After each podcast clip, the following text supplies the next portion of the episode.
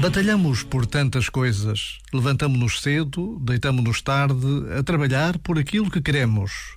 Tomamos café, saltamos o almoço ou o jantar para entregar, dentro do prazo, um projeto bem pago.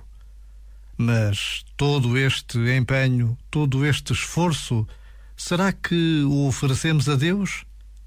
Ser cristão também é isto: fazer do trabalho uma oração. Este momento está disponível em podcast no site e na app.